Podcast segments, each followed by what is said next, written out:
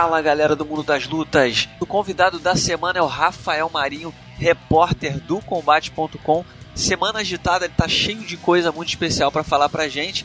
A primeira delas é o documentário As Faces de um Grace Indomável. É um especial aí sobre a morte do Ryan Grace, né? E tudo que ele representou ou não para o mundo das lutas. Mas antes de começar a edição dessa semana do nosso podcast, eu lembro a vocês que vocês podem assinar o nosso programa via Podflix, iTunes ou Android. Só assim vocês vão receber os nossos programas assim que eles forem publicados. Não vacila. Ladies and gentlemen.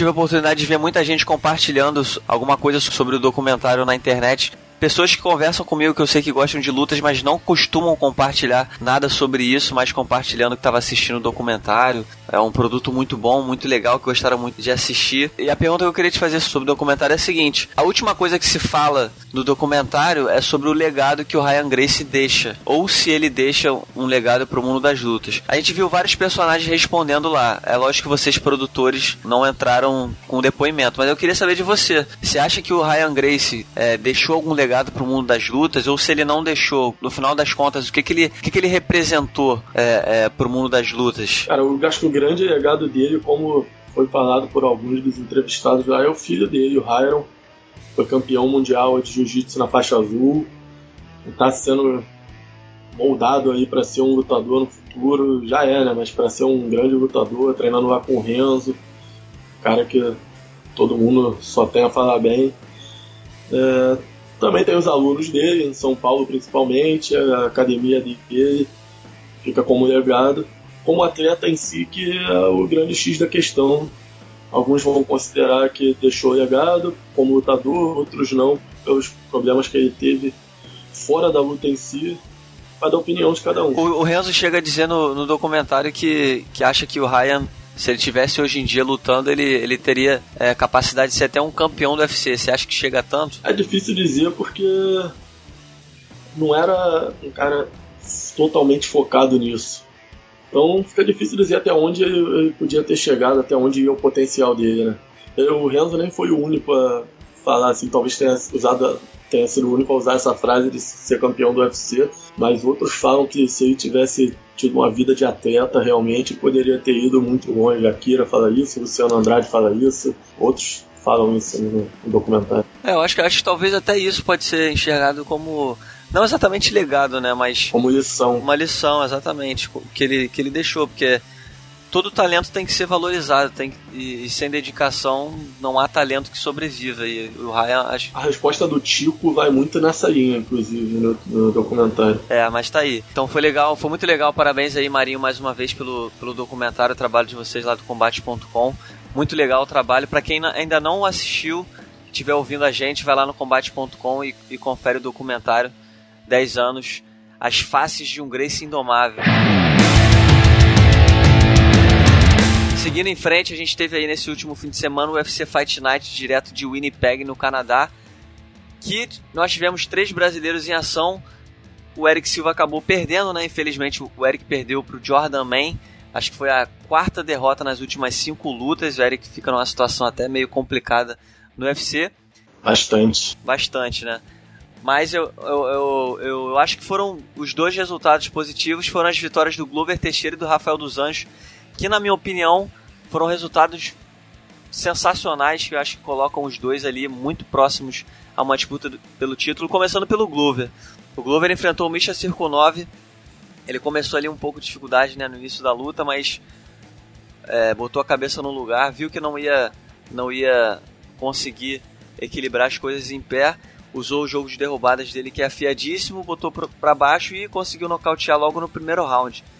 Eu tenho para mim que. É, é, queria que você falasse um pouquinho da, da, performance do Glover, mas já queria que você emendasse na situação dele na categoria. Porque eu tenho para mim que o Glover está muito bem posicionado, porque a categoria dos meio pesados vive uma fase de completa escassez de pretendentes a desafiantes do Daniel Cormier.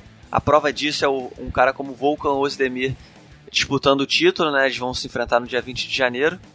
Mas eu queria saber de você, como é que você viu a apresentação do Glover e aonde você acha que ele se coloca na, na categoria? Você acha que ele realmente, é, diante da situação da divisão, ele está próximo de uma chance ou você acha que ele precisa fazer mais uma luta? A atuação do Glover é uma atuação que na parte em pé realmente deixou a desejar, estava tomando um calor ali do Círculo 9, que não é um striker de elite, mas o Glover estava bem lento ali, mas mostrou inteligência justamente no que você falou, de de usar o wrestling dele, que é um wrestling até subestimado, na minha opinião, e derrubar um cara que é forte justamente nessa área. Às vezes até subestimado por ele, parece, porque. É verdade. É, é meio que, é meio que é, é, como, às vezes, como o Demian. A gente sabe o que, que o Demian tem de bom e é o que ele sempre usa. Acho que se o Glover fizesse isso em toda a luta, ele ia ter mais, mais êxito. Acho que talvez ele seja confiante demais na trocação, então ele sempre quer tentar ali um nocaute, né? Enfim. É verdade, é verdade. Pode ser isso mesmo. Mas quando ele botou para baixo, ele passeou contra um cara que, em tese, é bom na luta agarrada, tem como ponto forte isso. Mas foi uma grande vitória realmente do Glover. Eu confesso que me surpreendi, inclusive. Achava que seria uma luta muito mais difícil para o Glover do que foi. E com relação à posição dele na categoria, eu acho que ainda não dá para ir direto pro cinturão, apesar dele ter se posicionado bem. Acho que além do Esdemir tem o Gustafsson na frente dele, é uma luta que o próprio Cormier já falou gostaria de fazer, é o número um do ranking. Então, eu acho que a luta que faria sentido pro Glover nesse momento seria o Jimmy Manua. É, o Jimmy desafiou, né? Minha única dúvida em relação ao Gustafsson é que o Gustafsson ele se tornou uma espécie de Ken Velasquez do meio, dos meio pesados, né? Ele tá sempre com uma lesão, sempre volta, não volta, sempre demora. Mas realmente, eu concordo com você. Se ele estiver pronto, ele, ele é o próximo da fila, mas... É porque ganhou do Glover. Exatamente. Mas como não tem essa certeza, né, nunca se sabe. E eu não sei porquê, mas eu tenho a impressão de que o, o, o, o Glover é um tipo de luta que o Cormier também gostaria de fazer. No final das contas, a gente também tem que considerar que o, o Cormier vai enfrentar o ex-Demir no UFC 220. Mesmo evento do Miotite contra o Enganu. Então, também não é nada impossível que se o, o Cormier atropelar o, ex-Demir ele possa o UFC possa acabar de repente empurrando ali uma, uma subida de peso pro, pro Cormier. Enfim, ele não, não, não tem falado nisso, né? Mas se tratando de UFC, eu acho que é o tipo de movimento que a organização ao menos ia sugerir para ele. Ou eu tô viajando demais? Não, acho que faz sentido e é uma luta atrativa. Não sei você, mas eu gostaria bastante de ver. Seja o Cormier contra o Enganu, seja contra o Miocic. É, eu também gostaria de ver, até porque pra galera que tá ouvindo a gente não, não se lembra, o Cormier ele não, nunca perdeu como peso pesado. As únicas duas derrotas dele foram como meio pesado pro John Jones. Com peso pesado ele foi campeão do, do Strike Force e no UFC ele venceu todas as lutas que ele fez na categoria.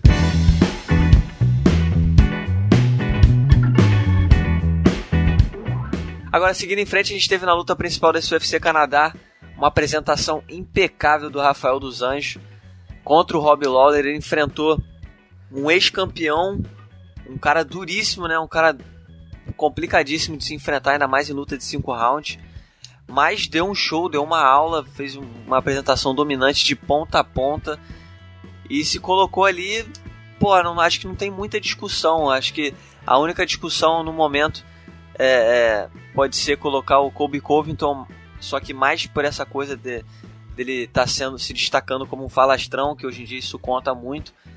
Mas na parte esportiva de, de merecimento, acho que o dos Anjos conseguiu se confirmar aí como, como próximo desafiante do Tyron Woodley.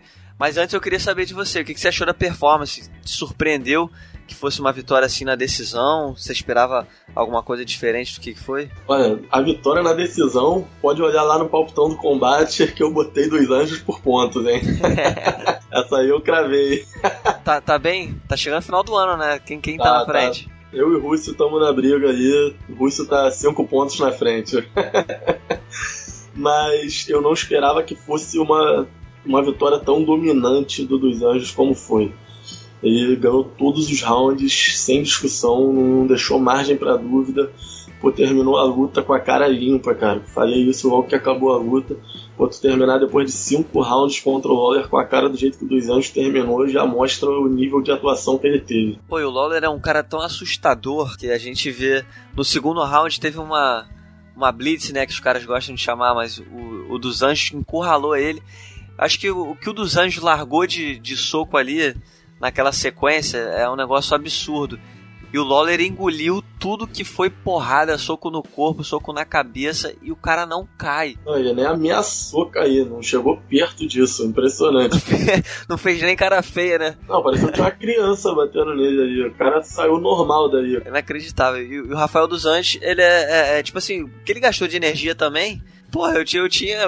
Eu acho que eu parava e falava assim, ah, foda-se, não quero mais, não quero mais lutar, não, vou, não caiu, porra. Cara, o Woodley tá tentando cavar uma luta que renda um dinheiro grande para ele não é de hoje. Ele não tem conseguido, mas ele tem sido inteligente o suficiente para se colocar na posição de faturar alto às custas dos outros. Entrou no card do John Jones, entrou no card do Conor, então ele, ele sabe jogar o jogo. Eu acho que ele vai tentar mais uma vez uma luta que renda mais e se o UFC conseguir um valor que considere justo para dar essa luta, vai dar e não vai querer, não vai ter pena do dos anjos. Agora, do ponto de vista esportivo, o certo é não ter para onde correr, é ser o Rei dos Anjos. Não, eu concordo. Até acho que o, o, Covington, o Covington tá bem na categoria, mas eu acho que o que o dos Anjos fez na. Até porque é um ex-campeão, vem de outra categoria, já tem uma história, tem um currículo porra, muito maior do que o Kobe acho que ele devia entrar na frente. Mas, hoje em dia. Eu queria sabe... ver o Covington enfrentando o Stephen Thompson na próxima. É uma bela luta, é verdade, é uma bela luta. Seria legal. Tomara que o UFC faça isso então. Seguindo em frente, a gente viu que hoje vocês lá no combate.com noticiaram aí que o, que o Ultimate encaminhou o primeiro evento da história no Chile, com a data aí de 19 de maio de 2018 que, que você pode falar pra gente sobre isso? Você que é, é, eu sei que já chegou a, a viajar pela América do Sul para fazer uma matéria especialmente sobre isso, né? Sobre os eventos do UFC na, na nesse continente. Mas o que, que você pode falar pra gente sobre esse evento aí no Chile? É, é, é algo que o UFC já trabalhava há muito tempo? Por que, que você acha que agora que está tá conseguindo encaixar a data? A ideia do UFC era fazer esse evento em dezembro do, desse ano. Era para ter acontecido em dezembro, no lugar do card de Fresno. O card de Fresno substituiu o card da América do Sul. O UFC tentou muito uma data tanto em Santiago como em Buenos Aires, como em Córdoba, na Argentina. Não conseguiu ginásio com data para 9 de dezembro, se eu não me engano, e adiou o plano. Então agora os planos são de dois eventos na América do Sul fora do Brasil para 2018. O primeiro vai ser esse do Chile, em Santiago, em maio, e no fim do ano provavelmente vamos ter um em Buenos Aires. É curioso, né? Porque o Chile não tem grandes referências no mundo das luzes. É verdade. Não sei se talvez o, o, o UFC planeje fazer um, um TUF. É, eu acho que um TUF não está nos planos não, mas o que eu sei é que o UFC está mapeando os lutadores dos países aqui da América do Sul, da Argentina, do Chile, do Peru, está fazendo esse mapeamento para contratar justamente para esses eventos, cara. Eu sei, que, eu sei que o Minotauro está de frente nisso, tem outras pessoas do UFC que estão de frente nisso também. Então, eles estão tentando trazer novos nomes desses países para preencher esses cards. E por outro lado, a Argentina agora tem um nome em destaque, né? Porque tem o Santiago Ponzinibbio que está muito bem no UFC, ele inclusive se apresentou no UFC Canadá, venceu o Mike Perry, me surpreendeu, eu apostei na vitória do Mike Perry, acho que foi uma grande vitória para ele e também tá ali na boca, né? Acho que ele já tá, se ele não entrar no top 5, ele já tá ali batendo a porta. É verdade, a sexta vitória seguida, maior sequência dos meio médios na atualidade. É, tá fazendo por merecer enfrentar um grande nome na próxima. Eu achava que o Santiago ia ganhar essa luta mesmo, acho que tem um jogo mais lapidado do que o do Perry apesar do Piauí ser um cara perigoso. Mas eu vejo o Santiago com potencial para ir longe na divisão. Ele é um cara bom e hoje eu até cheguei a falar com ele rapidinho quando, quando a gente deu a notícia do card no Chile. Já falou que quer lutar no Chile e pegar o cinturão em Buenos Aires.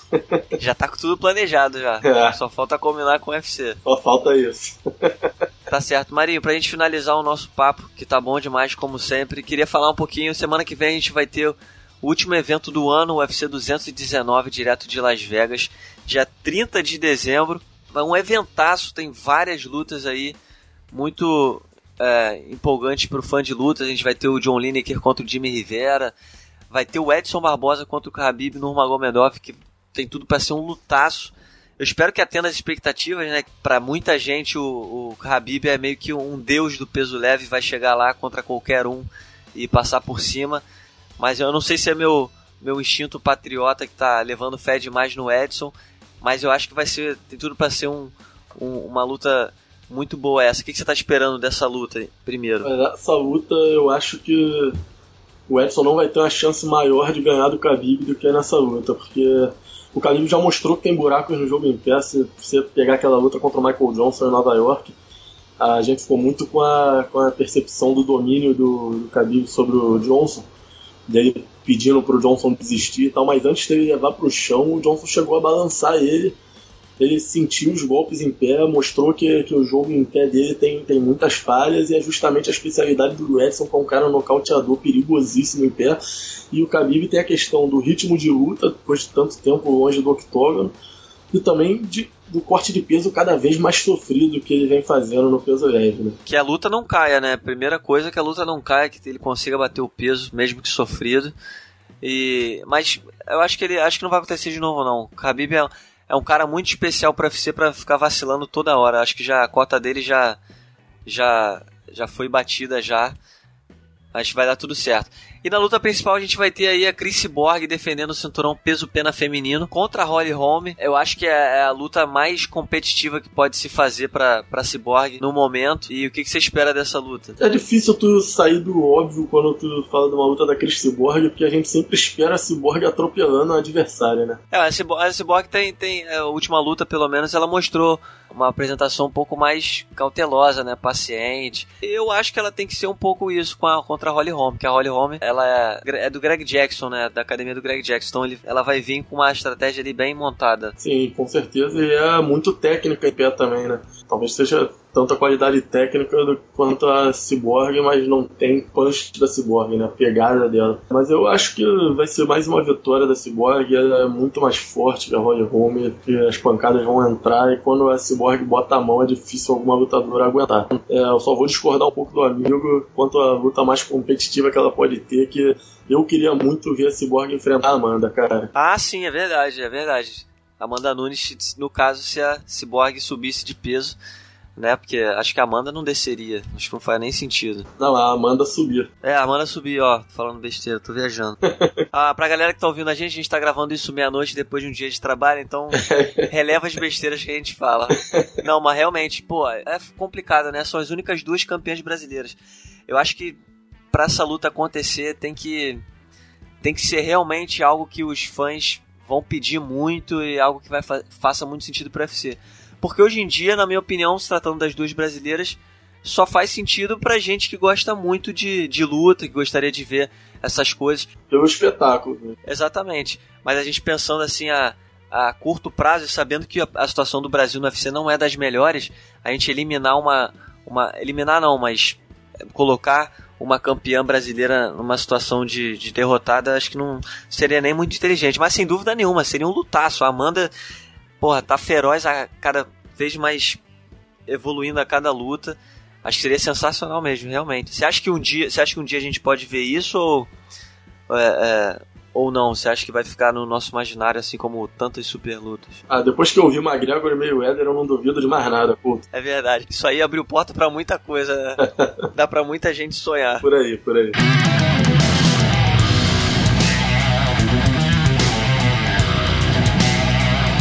Marinho, queria te agradecer mais uma vez. Muitíssimo obrigado pela, pela sua, é sua estreia no podcast, tô certo? Tá certo, finalmente. Obrigado, cara. Eu que te agradeço o convite. Eu espero que vocês tenham gostado da edição dessa semana. Nós voltamos na semana que vem. Obrigado pela sua audiência e até lá.